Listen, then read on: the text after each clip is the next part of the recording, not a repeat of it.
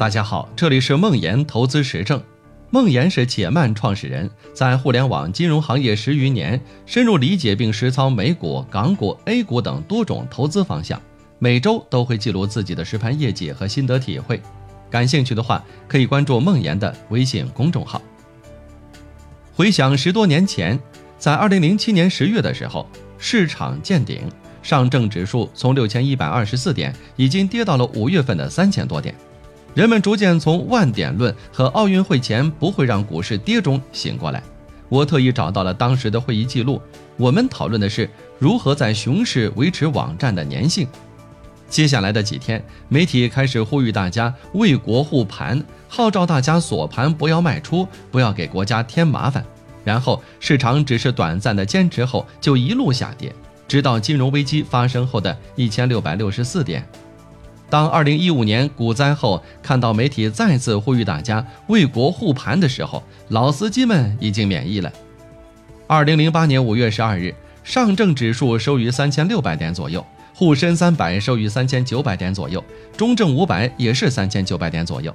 然而，到了二零一八年五月，上证指数竟然还跌了百分之十二，沪深三百跌了百分之一，只有中证五百涨了百分之五十三，折合年化收益百分之四。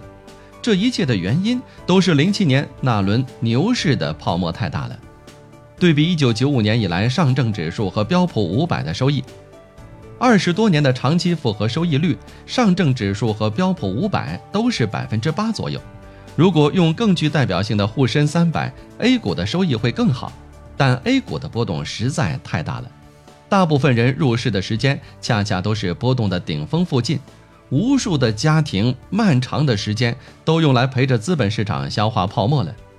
这个巨幅波动的背后，是极其浓烈、整齐划一、集中爆发的群众情绪。在十多年前发生的事情还有：王石抛出十元论，认为每次募捐普通员工的捐款以十元为限，被汹涌的民意骂得狗血淋头。我也骂过。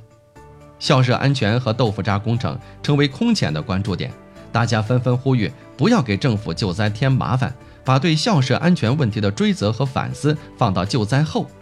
也有人说，现在不追责就没有以后了。回到今天，我为当时的行为感到愧疚，我也知道我们没有再去追责。无论是为国锁仓、十元门。还是不给政府添麻烦，折射出来的也是整齐划一的思考方式和被快速放大的情绪。这些言论在当时汹涌的情绪下都显得有巨大的合理性，但时间让一切显现原形。这样集中和整齐的情绪对个人、国家、民族都有很大的危害。不久前和同学们在讨论且慢的策略，大家有一个疑问。